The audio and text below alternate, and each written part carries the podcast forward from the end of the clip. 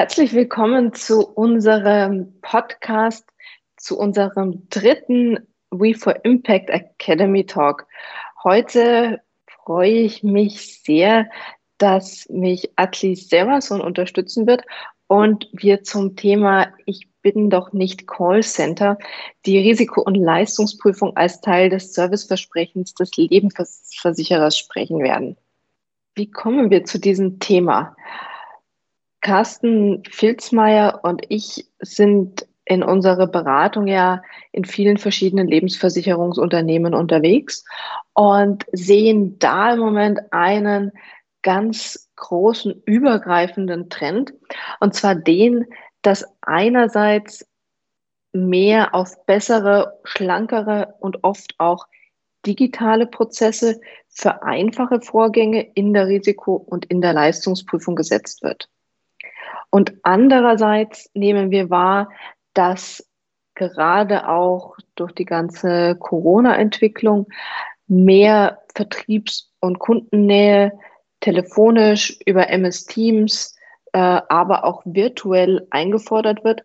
Und das ganz besonders bei komplexen Vorgängen, also bei Risiken mit mehreren Vorerkrankungen oder natürlich auch in der Leistungsprüfung, die ja von Haus aus äh, deutlich komplexer und weniger strukturiert noch ist wie die Risikoprüfung.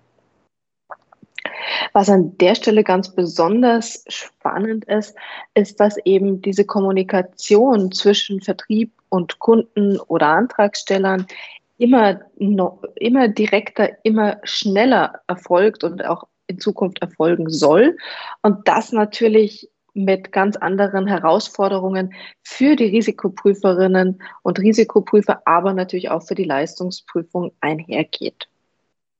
Carsten Filzmeier und ich haben darüber nachgedacht, was da die große Herausforderung für die Risiko- und Leistungsprüfer ist. Und unsere Wahrnehmung in diesem Gesamtkontext ist, dass hier zwei Welten aufeinander prallen.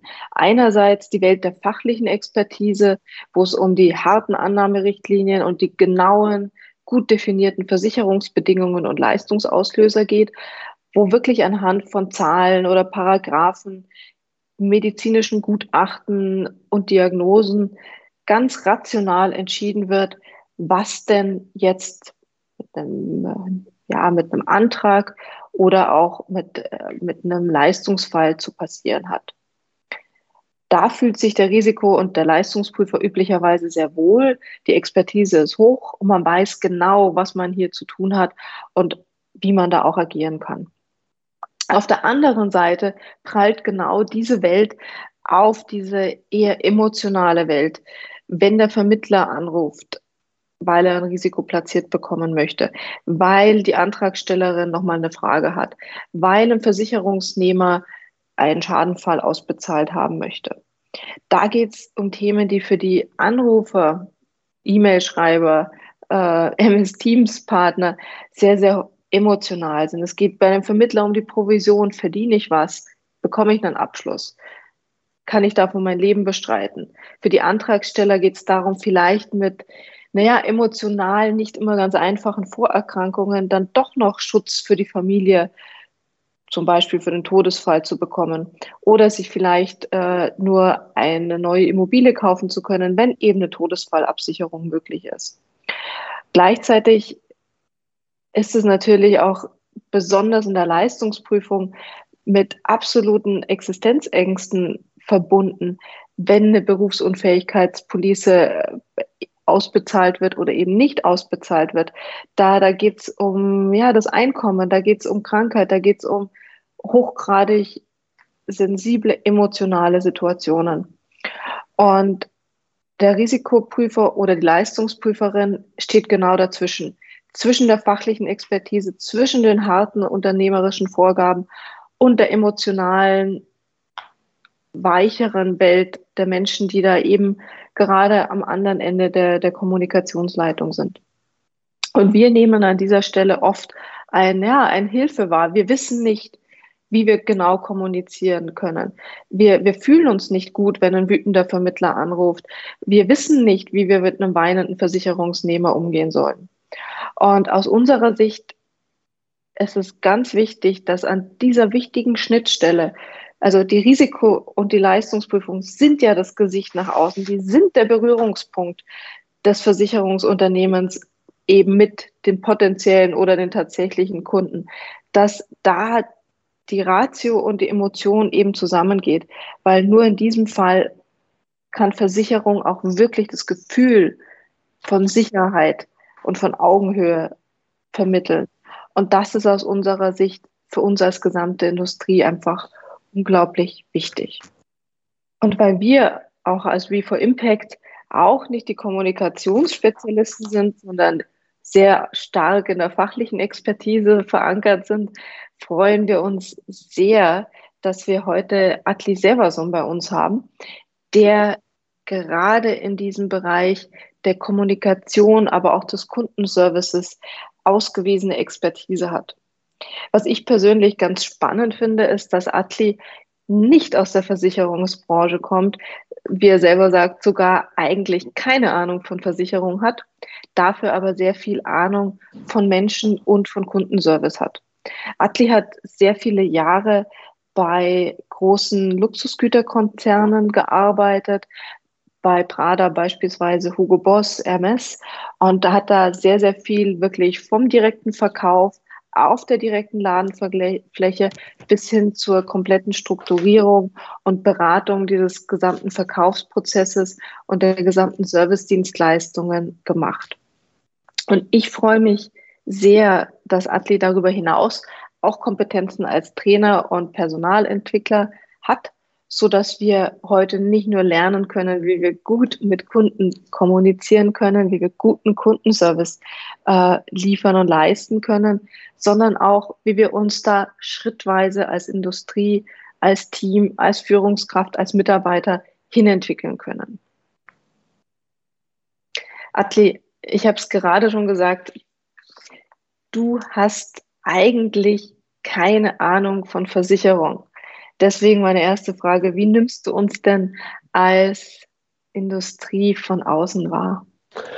Ja, vielen Dank, Leila. Vielen Dank für die Einladung und dass ich hier, äh, hier bei sein darf. Ja, wie nehme ich das wahr? Ähm, gute Frage. Ich, das Produkt Versicherung ist für mich irgendwie total ungreifbar und so von außen ähm, sogar Geschäft mit der Angst. Also Tod und Berufsunfähigkeit, das ist etwas, was womit ich nichts zu tun habe. Ich habe eher mit Freude und ähm, sich, ähm, ja, ich würde sagen, eher äh, positiv. Es erinnert mich ein bisschen daran, auch das Abstrakte. Ich habe vor einer langen Reise, habe ich mir eine Reiseapotheke angeschafft und ähm, habe dann eine ziemlich hohe Summe für das, äh, für, für, für das Ganze bezahlt und mich bedankt beim Apotheker und äh, ähm, auch irgendwie festgestellt, ich habe noch nie so viel Geld bezahlt für etwas, was ich hoffe, was ich nicht äh, äh, brauche. Ja, das stimmt. Das ist wie bei Versicherung. Äh, wir kaufen es und wir hoffen, dass wir es nie brauchen. Und äh, ja, es ist ja sehr, sehr theoretisch, das Ganze als Produkt. Ich habe es vorher schon gesagt, du bist sehr lange schon in diesem Thema Kundenservice äh, tätig und arbeitest mit Kunden und, und auch im Vertrieb. Und deswegen interessiert mich, was reizt dich seit so vielen Jahren an diesem Thema? Ja, ich habe ich hab schon mit zwölf Jahren meinen ersten äh, Burberry Coat äh, verkauft. Einige werden äh, die Brand äh, kennen. Und deshalb kann ich sagen, dass ich schon seit 35 Jahren in verschiedenen Rollen in dieser äh, Branche bin mich reizt äh, vor allem der direkte Kunden, äh, Kundenkontakt und äh, diese, also Service leisten zu können und um beraten äh, zu dürfen. Ähm, ich, äh, ich bin Verkäufer irgendwie von Hause aus, aber es ging mir nie um irgendwas andrehen, sondern mehr äh, vielleicht überzeugen oder halt wirklich im Sinne der Dienstleistung wirklich Dienst zu leisten. Ja, und ich habe einfach immer großes Interesse daran, mit Menschen zu arbeiten und kundenzentriert äh, zu arbeiten. Was möchte der Kunde und, und da meinen Dienst zu leisten. Ich mag das, dass du dieses Wort Dienstleisten da nützt, weil ich denke, auch in der Versicherungsindustrie haben wir oft diesem Vorurteil zu kämpfen, dass wir ja gerade die Versicherungsvermittler Menschen ja nur Produkte andrehen, äh, die sie ja eigentlich gar nicht brauchen. Deswegen an meiner Stelle hier nochmal für dich die Frage, was ist denn für dich Dienstleisten und was ist denn für dich guter Kundenservice? Was macht das aus? Ja, ähm, es ist als gut, guter Kundenservice ist, ist nämlich nicht äh, unbedingt verkaufen, auch, äh, auch wenn Verkauf am Ende steht. Seit 35 Jahren bin ich, wie gesagt, äh, berate ich und die, ähm, ähm, die Konsistenz, das Wichtigste ist, ich helfe dem Kunden, ich begleite den Kunden, ihn für, für sich die, die richtige Entscheidung zu treffen. Also ich begleite ihn bei seiner richtigen Entscheidung, ohne dass ich da, ja, und ich, ich, ich füge halt mein Fachwissen hinzu und, und suche halt mit ihm gemeinsam nach, nach der Lösung für ihn. Das heißt, für dich ist es da das Essentielle, dass du dich in den anderen hineinversetzt und wirklich auch seine Lage verstehst und seine Bedürfnisse verstehst. Ja, ich bin, ich bin der, ich suche nach der Frage hinter der Frage. Und ich bin so der, ich bin der Fachmensch an, an seiner Seite.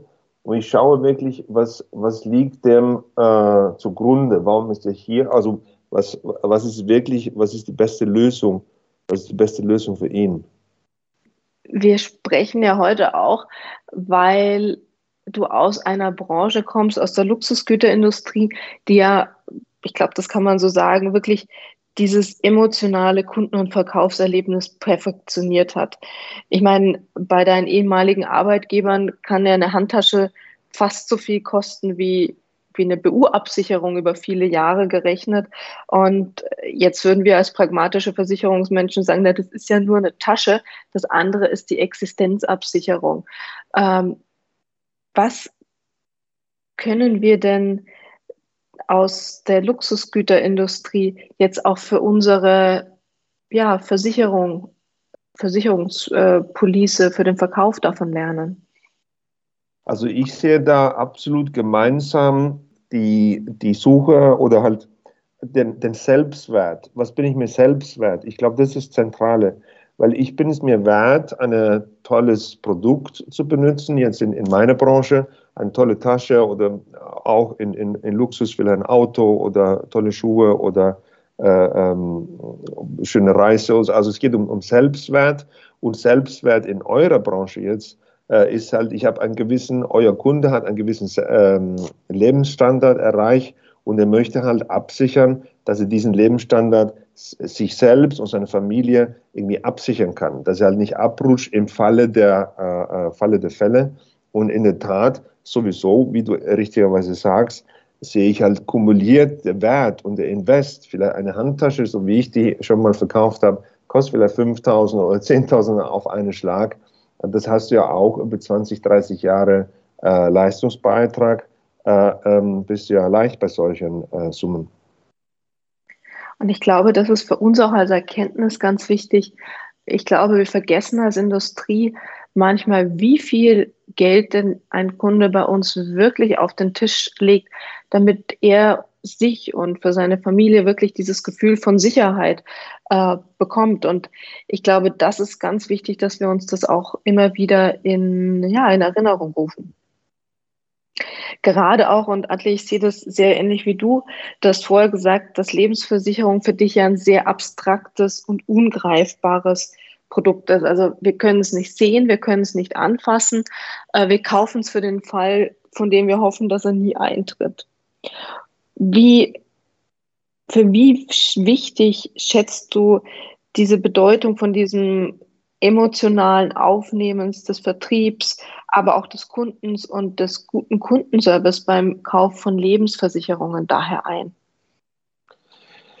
Ja, das ist ganz wichtig, dieses Verhältnis ja, äh, Dienstleister und, und Dienstleistende äh, und somit auch Vertrieb, Verkaufen und, und Kaufen. Es geht um die individuellen Bedürfnisse und sich aufeinander einzu äh, einzurocken, sage ich mal, äh, äh, flapsig. Ähm, es geht um, also meine, mein erstes Bestreben ist, Augenhöhe zu schaffen. Ich bin natürlich für mein Produkt, bin ich der Experte und der Kunde ist häufig auch äh, Experte oder vermeintlich.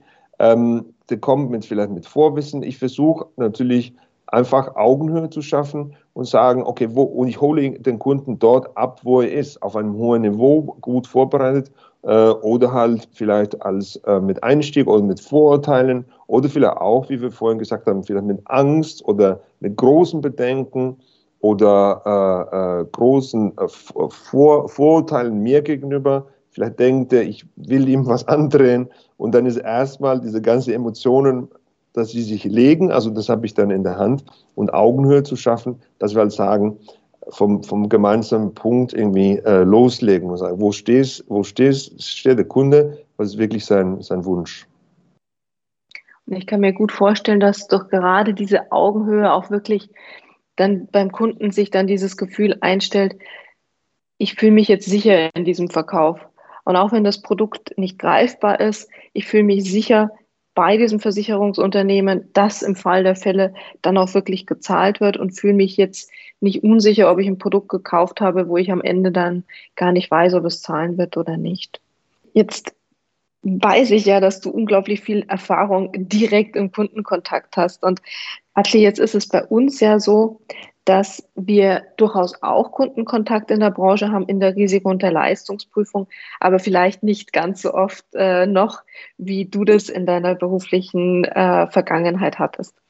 Deswegen würden wir ganz gerne davon profitieren, was du da erlebt hast. Und ich habe jetzt einen Fall mitgebracht, den ich tatsächlich des Öfteren bei Kunden von We for Impact von uns höre. Und äh, das ist der Fall, dass in der Risikoprüfung ein ganz aufgebrachter Vermittler anruft und vom Risikoprüfer oder der Risikoprüferin jetzt äh, durchaus auch mit sehr viel Nachdruck äh, wissen möchte, warum da noch gewisse medizinische Informationen notwendig sind oder warum da ein Zuschlag passiert. Und da ist es dann oft so, dass sich der oder die Risikoprüferin je nach Persönlichkeit vielleicht so ein bisschen hilflos fühlt oder auch wütend wird oder auch eingeschüchtert ist. Auf jeden Fall fühlt man sich da nicht so gut. Deswegen meine Frage an dich, Atli, wie gehe ich denn damit um, wenn ich ans Telefon gehe und da diesen aufgebrachten Vermittler habe, der im Namen seines Kunden da gewisse Zugeständnisse äh, und ein gewisses Vorgehen einfordert? Ja, ich sage inzwischen, das gehört zu, zu meinen Lieblingsfällen äh, oder äh, das sind die besonders äh, spannenden Fälle für mich, ist, wenn irgendwie wirklich, du hast vorhin gesagt, wütende Vermittler oder weinende äh, Versicherter rufen an. Damit hatte ich noch nichts zu tun, aber sicher mit äh, wütenden und aufgebrachten. Ich denke da zum Beispiel an, ähm, äh, an einen, ich habe schon mal Männer am, am Tag vor Heiligabend, die zu mir ins Geschäft kamen und brauchten sofort für, für äh, nächsten Tag, also Heiligabend, die tollste Handtasche, haben äh, Geld und äh, ähm, oder irgendwie ganz äh, prominente Karte hingelegt, Kreditkarte, wollten sofort eine Lösung haben und haben mich auch teilweise ja, äh, ja, forsch und vielleicht sogar äh, herablassend äh, äh, angesprochen. Und da, da in, in so einer Situation, ich sage ja, meine Lieblingssituation, mein, weil mein Ziel ist es, den Kunden ähm, ja, glücklich zu stellen oder halt ähm, ja, die Lage irgendwie zu retten für alle Beteiligten. Da gehe ich in so eine Situation, gehe ich äh, schrittweise vor. Schritt eins ist Bedürfnisse und Ängste des Kunden zu separieren. Ich, ich trenne die, die Bedürfnisse diesen, äh, des Ehemanns, äh, der Ehemannes und der Endkundin quasi, der, äh, äh, der Kundin. Und das ist vielleicht zwischen Vermittler und, und des Versicherten bei, bei, bei euch. Als erstes muss ich sehr mir gut anhören, was der Vermittler halt zu sagen hat. Wo, wo liegen seine wo, wo liegt seine äh, Verzweiflung und warum ist er so aufgebracht? Und dann versuche ich halt mit ihm erstmal Augenhöhe zu schaffen und schauen, welche Lösungen kann ich ihm äh, quasi anbieten. Oder ich, ich erstmal in diesem ersten Schritt, ersten Schritt halt zu, einfach aufmerksam zuhören und analysieren, ähm, wo drückt der Schuh. So, im zweiten Schritt überlege ich, welche, welche äh, Möglichkeiten, welchen Spielraum habe ich, um diesen aufgebrachten äh, Ehemann ähm, vielleicht einen Plan B zu finden. Habe ich vielleicht statt der Handtasche, die ich nicht habe für morgen, habe ich vielleicht einen schönen Schal oder ein anderes Produkt, die ihn äh, und somit auch seine Frau äh, den Kunden, den Endkunden glücklich stellen können und ihn aus dieser schrecklichen Lage, vermeintlich schrecklichen Lage äh, befreien kann, vielleicht sogar was Besseres. Im dritten Schritt habe ich dann tatsächlich Fokus auf, auf die Bedürfnisse de, äh, des Endkunden und, und schaue, was ist auf lange Sicht, äh, was habe ich zur Verfügung auf lange Sicht und wie kann ich die, also erfüllt, in, in eurem Falle, kann ich überhaupt, äh, also erfüllt der Endkunde die Bedingungen, um zum Beispiel Versicherungspolice zu kaufen? Oder brauche ich noch weitere Fakten und, und brauche ich vielleicht Zeit? Muss ich vielleicht den Spielrahmen, was muss, dann lege ich halt diesen dritten Schritt so ein bisschen in die Zukunft. Das heißt, Atli, wenn ich das nochmal zusammenfasse, äh, diese drei Schritte, die du gerade skizziert hast, im ersten Schritt schaust du auf den Vermittler, der da gerade so wütend anruft und überlegst dir, was denn sind das seine Bedürfnisse oder seine Ängste. Und wenn du da dann in ein gutes Gespräch gekommen bist, der sich vielleicht beruhigt hat, dann versuchst du mit ihm gemeinsam zu verstehen, was der Endkunde denn wirklich möchte. Also um dein Beispiel zu bleiben, äh, möchte die Frau jetzt wirklich genau eine Handtasche oder geht es ihr vielleicht um ein anderes Accessoire oder äh, liegt da noch was ganz anderes drunter? Und wenn du das verstanden hast, dann guckst du drauf, was der Spielrahmen deines Unternehmens ist. Also kannst du ein anderes Produkt anbieten oder in unserem Versicherungsfall äh, können wir vielleicht eine Ausschlussklausel machen oder können wir einen Zuschlag geben oder brauchen wir jetzt vielleicht wirklich einen Hausarztbericht. Und im dritten Schritt guckst du dann nochmal, was sind denn wirklich die Kundenbedürfnisse und wie kannst du diese erfüllen? Also in unserem Fall nochmal gesprochen, ist es denn jetzt die beste Lösung für den Kunden, dass da eine Ausschlussklausel äh, reinkommt? Äh, oder ist es vielleicht doch besser, dass der Kunde nochmal zu einem Hausarzt geht und da nochmal äh, sich untersuchen lässt? Genau. Ich glaube, das war jetzt so aus meiner Sicht die, die Zusammenfassung für unsere Industrie. Und ich kann mir tatsächlich vorstellen, dass dass es einem Ehemann vor Weihnachten emotional mit diesem Druck, morgen kein Geschenk zu haben, vielleicht sogar ein bisschen ähnlich geht wie dem Vermittler, der zum Kunden gehen muss und sagen muss, ich habe jetzt leider keine Police für dich äh, oder das kostet jetzt so und so viel Euro mehr. Ich kann mir vorstellen, dass das emotional gar nicht so unterschiedlich vielleicht ist in dieser Situation. Ich, ich glaube auch und ähm, das ist ähnlich und ich glaube, dass ähm, jetzt wo du das beschrieben hast, ich glaube, das ist wirklich das Wichtigste, ist Ruhe in die Sache reinzubringen und echtes Interesse zu zeigen an einer Lösung und dann äh, und diese Augenhöhe schaffen und dann, ähm, dann, dann kann man Richtung Lösung sich arbeiten. Ja, das glaube ich auch nicht. Ich glaube, dieses echte Interesse ist da der Dreh- und Angelpunkt äh, an der Stelle. Wie, jetzt mal ganz platt gesagt, und ich habe vielleicht jetzt auch mal nicht einen guten Tag, ähm, wie mache ich das denn mit diesem echten Interesse an meinem Gegenüber? Ich glaube, das Wichtigste ist, authentisch zu sein. Und somit muss ich in einer Umgebung sein, wo ich authentisch äh, sein kann. Ich muss ein wirkliches Interesse an der Lösung für, für, für, also an diese Lösung für den Kunden haben.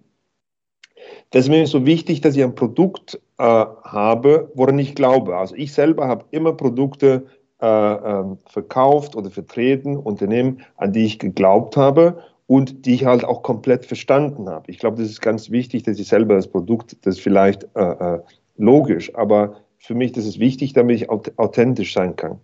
Ich muss den Rahmen äh, wissen, ähm, in dem ich mich bewegen kann aus Unternehmensinteresse.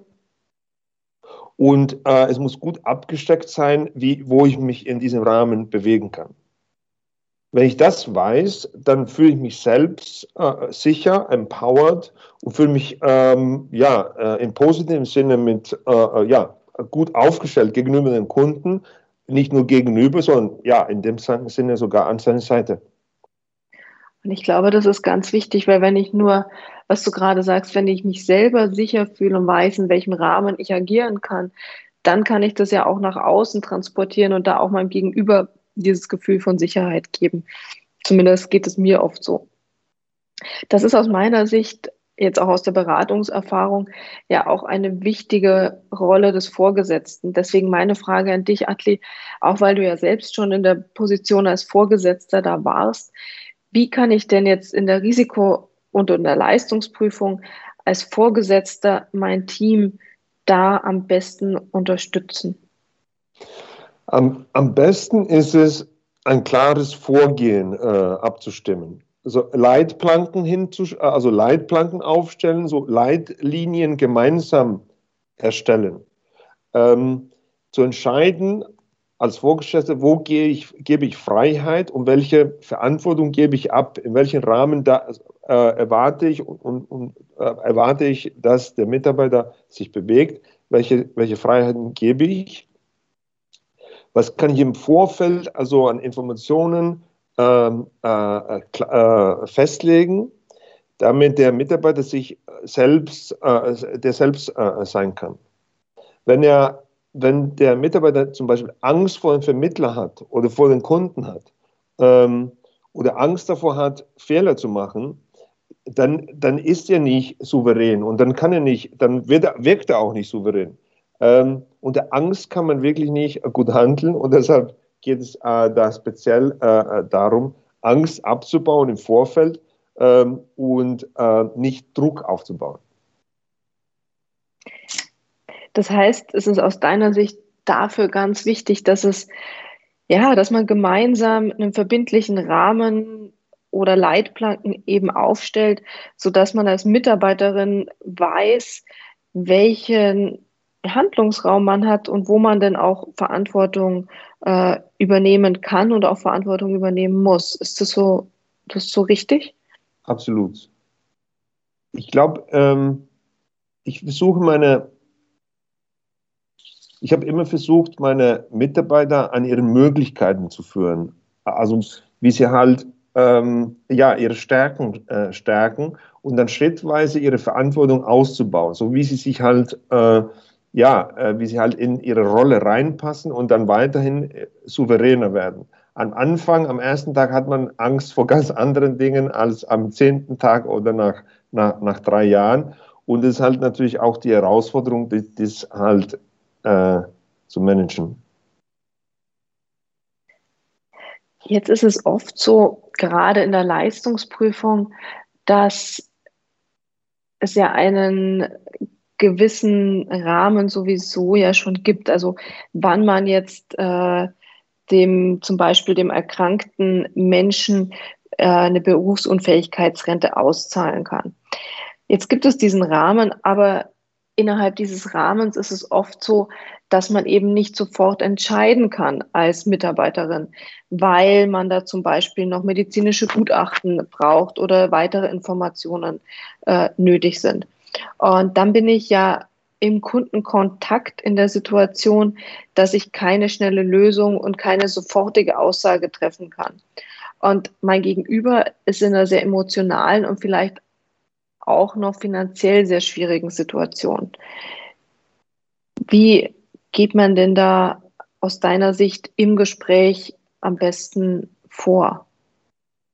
Also mein ähm, äh, mein Vorgehen ist immer, äh, dann den Prozess transparent zu machen. Wirklich den Kunden äh, zu erklären, was als nächstes passiert und auch seine Erwartungen zu steuern. Erwartungsmanagement.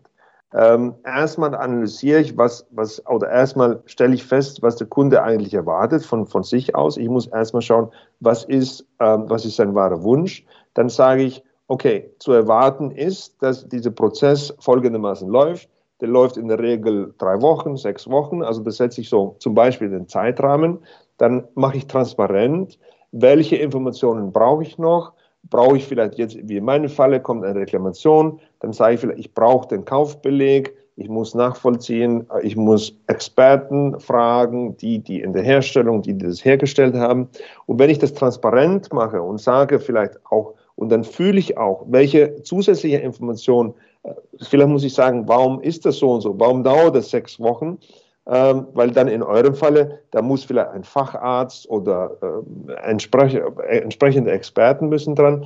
Und mit dieser Transparenz und mit dieser Erwartungssteuerung bauen sich, also äh, laut meinem Plan, nach meinem Plan, bauen sich diese Sorgen und die Emotionen ab bei meinem Gegenüber. Das heißt, wenn ich zusammenfassen darf, du bist ganz klar, was den Prozess angeht. Du sagst, es passiert dieses und jenes, das und jenes brauche ich äh, von Ihnen und so und so geht es dann eben weiter. Also du zeigst eben, machst transparent, was jetzt passiert und darüber kann ich mir gut vorstellen, dass dein Gegenüber auch wirklich Vertrauen zu dir aufbaut und zumindest jetzt vielleicht noch nicht eine Sicherheit über das Ergebnis der Prüfung hat in der Leistungsprüfung, aber zumindest eine gewisse Sicherheit empfindet, weil er weiß, was als nächstes passiert. Und das ist ja für uns als Fachpersonen ja irgendwie selbstverständlich. Wir machen das ja jeden Tag. Aber für den Kunden ist es ja vermutlich das erste und auch das einzige Mal in seinem Leben, dass er durch so einen Prozess gehen wird gerade in der Leistungsprüfung ist es ja so, dass ich da mit sehr intensiven Emotionen auch des Versicherungsnehmers konfrontiert bin, der vielleicht schwer erkrankt ist und finanzielle Probleme hat. Also wirklich in einer Situation ist, wo wir alle nachvollziehen können, dass es keine einfache ist. Wie gehe ich denn jetzt als Leistungsprüfer persönlich mit diesen ja schon intensiven Emotionen um, die da auf mich eintreffen? Ja, ich muss, ich muss schauen, dass ich gut für mich sorge. Das ist das Erste. Ich, und somit, ich, somit muss mein Chef dafür sorgen, dass ich gut versorgt bin. Ich muss mich in Sicherheit wägen und ich muss äh, ähm, gut versorgt sein. Ich, somit auch für mich selbst. Ich zeige natürlich, dieses Geschäft ist, oder jedes Geschäft ist von Mensch zu Mensch und das, was du beschreibst, äh, extrem intim und, und wirklich, äh, es geht um Sorgen und Emotionen. Daher, daher bin ich, äh, soll ich und darf ich auch mitfühlend sein und, und äh, Verständnis zeigen. Ähm, ich muss, ich kann auch gerne eingangs, also und, und ja, ich, ich kann auch meine Emotionen zeigen am Eingang, sozusagen, und Bedauern über die Situation äh, ausdrücken. Aber dann äh, muss ich ähm, äh, dann, dann ist, auch, ist es meine Aufgabe, auf die sachliche Ebene kommen und halt nach einer vertretbaren äh, Lösung zu schauen und wirklich den Rahmen abzustecken, der wirklich äh, auch sachlich und verlässlich ist. Und auch für das Unternehmen an der Stelle natürlich die Interessen vertritt, äh, nehme ich dem, was du sagst. Selbstverständlich, weil das ist auch das mit der, dem Erwartungsmanagement. Ist ja auch, es nützt ja nichts, dass ich aus Emotionen sage, ja, alles wird gut und hinterher ist aber, hinterher ist aber gar nichts gut.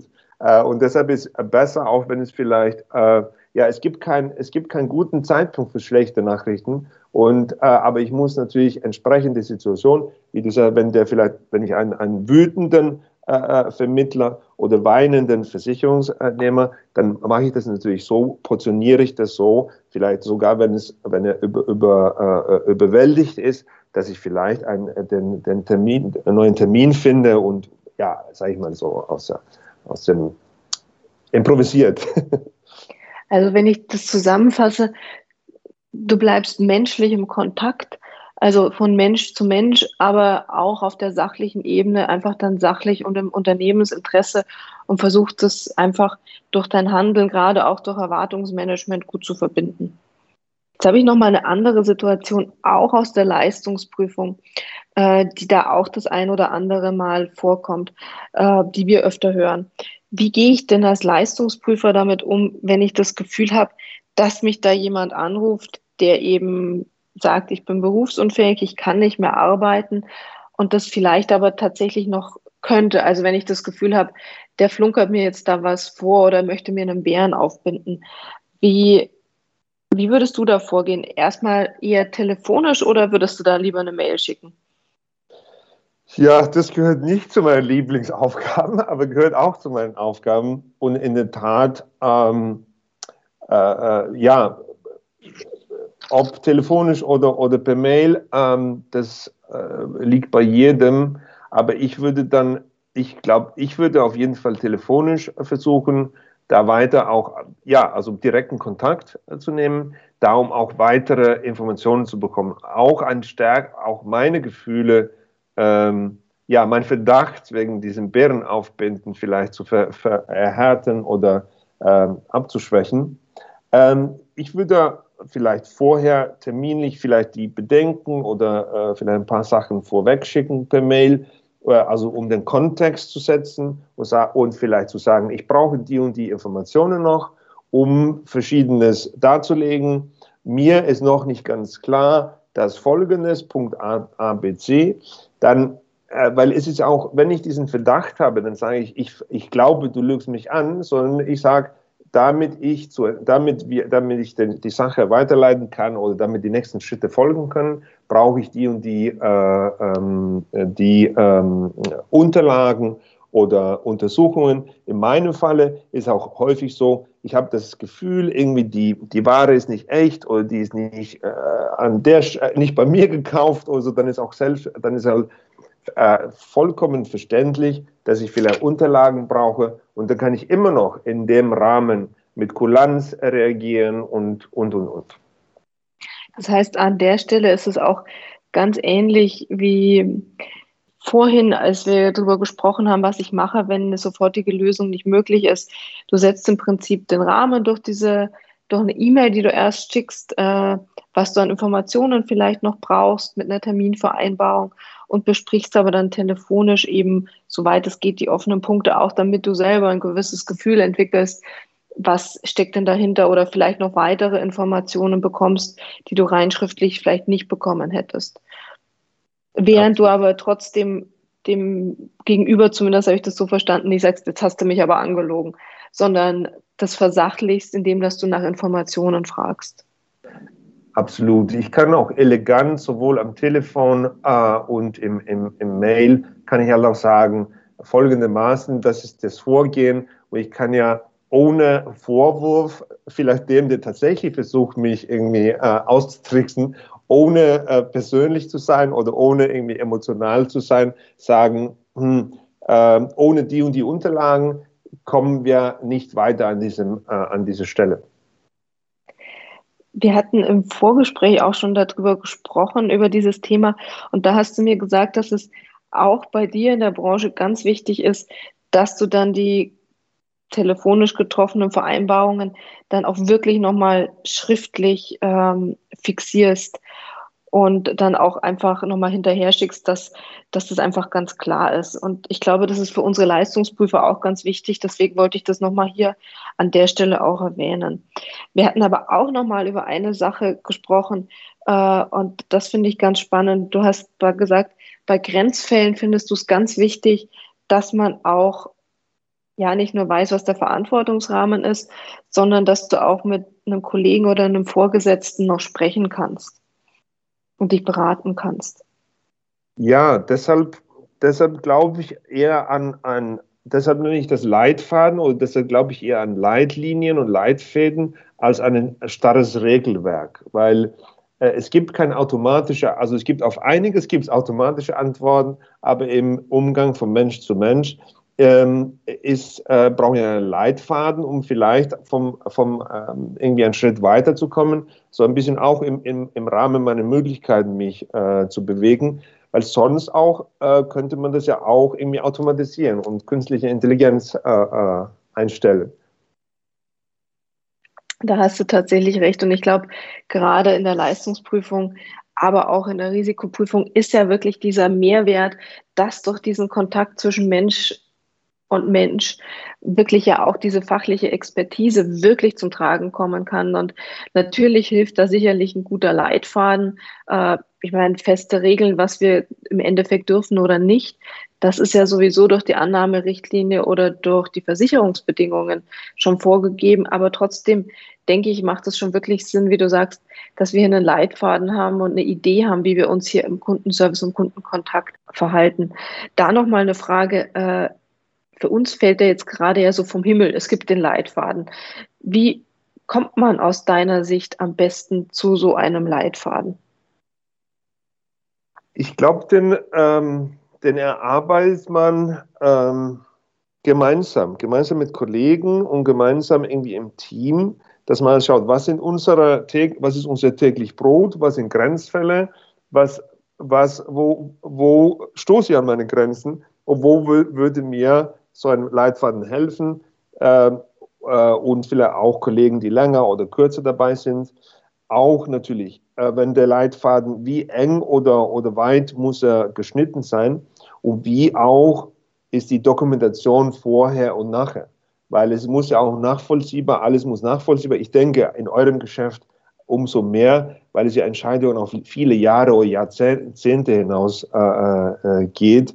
Da muss man halt dokumentieren vorher und nachher. Und vielleicht habe ich auch nicht immer den gleichen Menschen äh, am Telefon oder in, in der Bedienung und schon gar nicht zehn Jahre später. Da muss nachvollziehbar sein, was wurde besprochen oder vielleicht versprochen. Ähm, versprechen tue ich nie etwas, aber besprechen die ganze Zeit und, äh, und, und möchte verlässliche Auskunft oder verlässliche Zusagen äh, äh, machen. Und deshalb sage ich, also, äh, äh, unterstreiche ich das. Das ist ein, eine Zusage und Versprechen sind für mich zwei verschiedene Paar Schuhe. Und es ist halt wichtig, so wie, so wie ich auch erlebt habe, dass, ähm, dass Kunden zu mir gesagt haben, sie haben versprochen, dass das bis Weihnachten äh, äh, klappt, dann ist halt wichtig, dass sowohl ich oder halt in dem Falle meine äh, Kollegen oder Mitarbeiter sagen können, das ist gar nicht die Wortwahl von Atli und zu sagen, ich habe versprochen, dass es bis Weihnachten klappt, weil sowas sage ich halt nicht. Das ist, ähm, äh, ja, so aus dem Nähkästchen. Das heißt aber, wenn ich das höre, äh, ist wirklich auch diese Frage, wie komme ich denn zu einem einheitlichen Serviceerleben über das Team und welche Worte verwende ich denn, äh, ja schon ein wichtiges Thema. Und wie, wie schaffe ich das denn? Wie schaffe ich das denn gerade als Vorgesetzter, der ja oder die ja einen größeren Überblick über das gesamte Team hat? Ja, dann musste tatsächlich, der Vorgesetzte handelt auch von Mensch zu Mensch und der muss halt der, ähm, äh, ja, er, er, er, muss das, ja, das ist die große Kunst der, äh, der Führung. Tatsächlich aber glaube ich an, an gemeinschaftlichen äh, Erarbeiten und natürlich an ein Vorgehen, das so abgesteckt ist und so flexibel sozusagen, dass ich es den unterschiedlichen Playern auch mit unterschiedlicher Betriebszugehörigkeit ähm, halt, dass ich mich darauf verlassen kann, dass sie halt da äh, mitspielen. Das heißt, wir kommen immer wieder eigentlich zu diesem Thema zurück. Wir müssen einen ganz klaren, gemeinsam erarbeiteten Leit Faden oder eine Leitlinie haben. Ich muss genau wissen, was mein Verantwortungsrahmen ist als Mitarbeiter. Also muss ich als Vorgesetzter dafür sorgen, dass meine Mitarbeiter das auch wissen können und dann einfach eine Klarheit darüber haben, wie wollen wir denn kommunizieren, was wollen wir kommunizieren, in welchen Schritten wollen wir kommunizieren, dass das wirklich geklärt ist. Das bringt mich immer wieder auf diesen alten Punkt, fällt mir jetzt an der Stelle ein, Vertrieb ist auch zu einem Großteil Organisation. Und das hört sich für mich sehr nach Organisation an, das gut, gut gemeinsam erarbeitet zu haben. Atli, ich hätte jetzt noch mal eine Frage, die ich auch oft höre. Äh, ich höre oft, ja, zum Verkäufer ist man geboren oder man ist ein geborener Kommunikator oder eben nicht. Siehst du das auch so, dass das einem angeboren ist oder kann ich das lernen, wie gute Kundenkommunikation und guter Kundenservice denn geht? Also ich äh, bin, also ganz eindeutig kann man das lernen. Also das ist, ähm, ja, es, man braucht die Fähigkeit zum Lernen und ähm, kommunizieren lernen, äh, indem man halt ähm, einheitliche und verständliche äh, Regeln bekommt, beziehungsweise Anleitung bekommt und auch seinen Spielrahmen, also dass die Ziele äh, entsprechend transparent und äh, äh, gemeinsam beschlossen werden, äh, dass die Prozesse klar sind, Dokumentation klar ist, denke ich mir in diesem Kontext bei euch tatsächlich dieses von Mensch zu Mensch kommunizieren und sich aufeinander einlassen, das kann man lernen und üben und man muss, man ist einen unterschiedlichen, unterschiedlicher, nicht jeder kommuniziert von, von Hause aus einfach oder nicht. Manche sind schüchtern, manche sind äh, zurückhaltend, manche, manche, sind ganz klar. Und äh, wie ich äh, vorhin sagte, äh, man setzt, ich, ich, ich starte immer bei den Stärken äh, äh, der Menschen und dann baue ich diese Stärken aus. Das ist effektiver, als die, die Schwächen zu minimieren. Gut. Das finde ich einen sehr guten Ansatz. Und ich glaube ja, Lernen ja, lernen kann ja jeder, jeder lernen. Das ist uns ja im Prinzip in die Wiege gelegt, aber es kostet ja Zeit. Deswegen, wie gehe ich denn damit um, dass wir alle vermutlich da noch nicht sind, wo wir denn gerne wären? Ja, ich, ähm, ich habe, äh, ich sag, ich sag gerne, take time to save time. Also nimm dir Zeit am Anfang ähm, und dann sparst du dir Zeit äh, äh, nach hinten hinaus.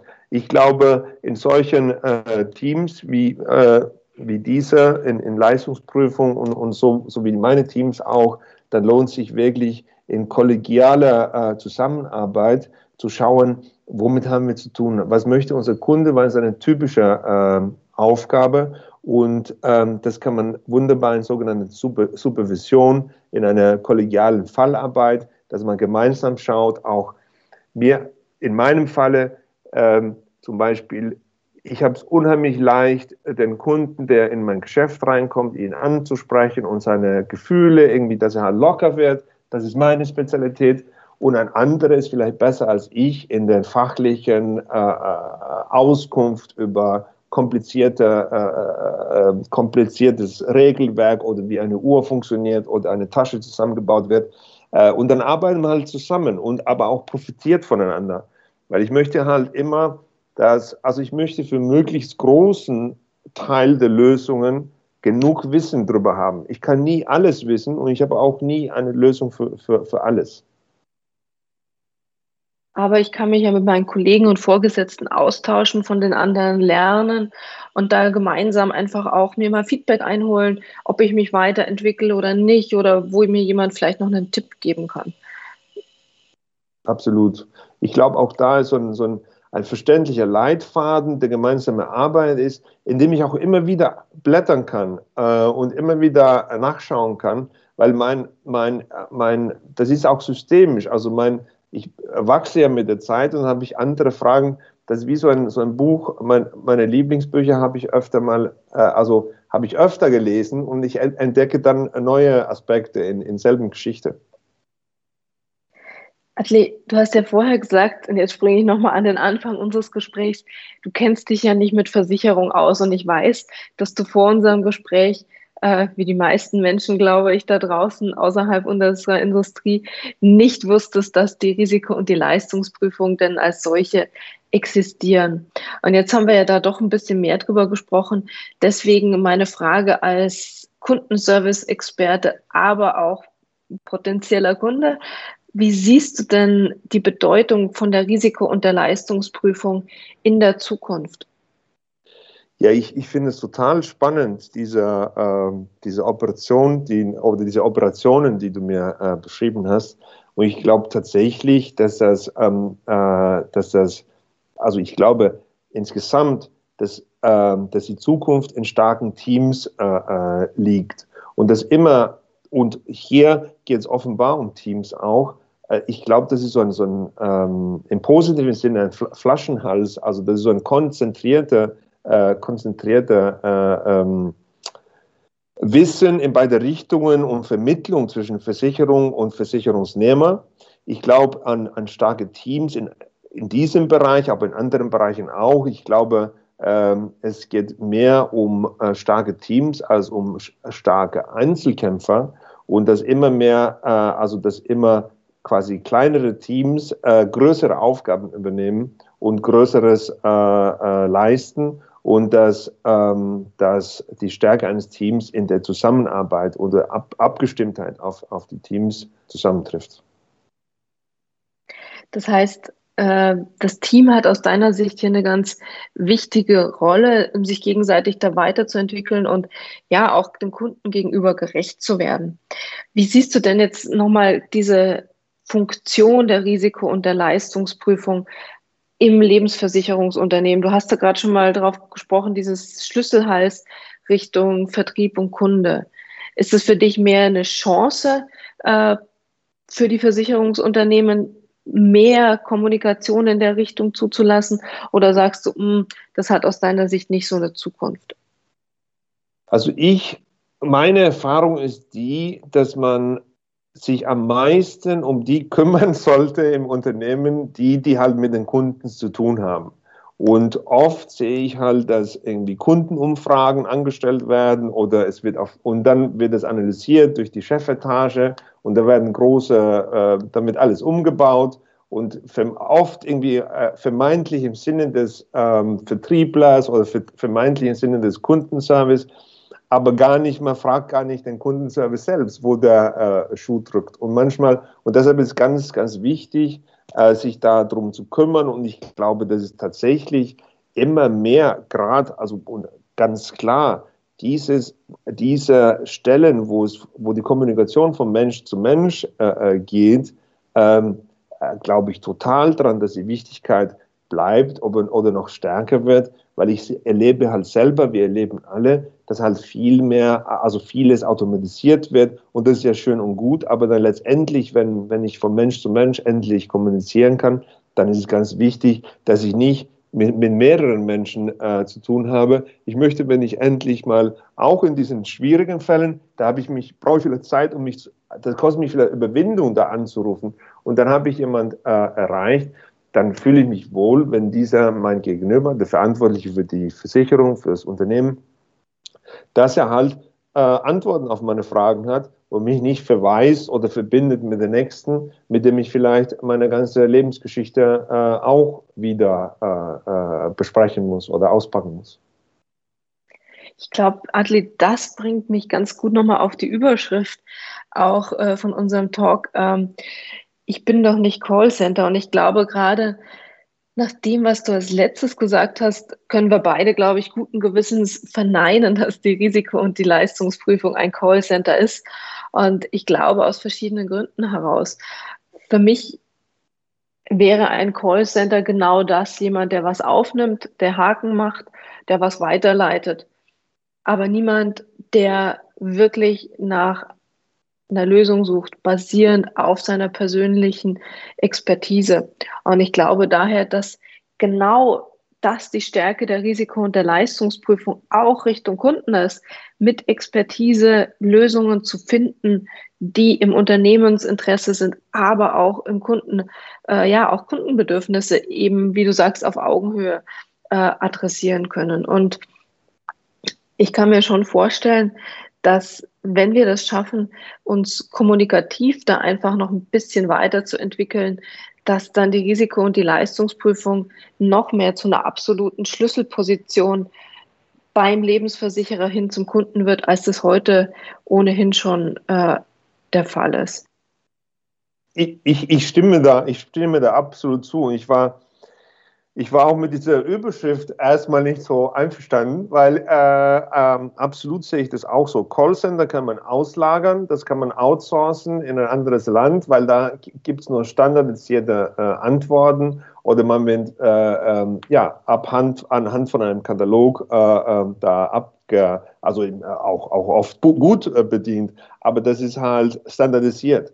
Aber in diesem Falle, glaube ich, geht es häufig um spezielle Lösungen und ganz sicher, also so stelle ich mir das vor, nach der, nach der äh, Vorbereitung, das ist halt häufig sehr emotional und sehr spezialisiert und sowieso kommt sich und ist der, der Kunde immer für, für sich in einer speziellen Lage, auch wenn ich das als äh, vielleicht Versicherungsgeber, also als Versicherer täglich damit zu tun habe, dann hat der äh, Kunde, ähm, äh, vielleicht der Ver Vermittler weniger, aber ähm, ist es immer eine spezielle äh, Situation für ihn.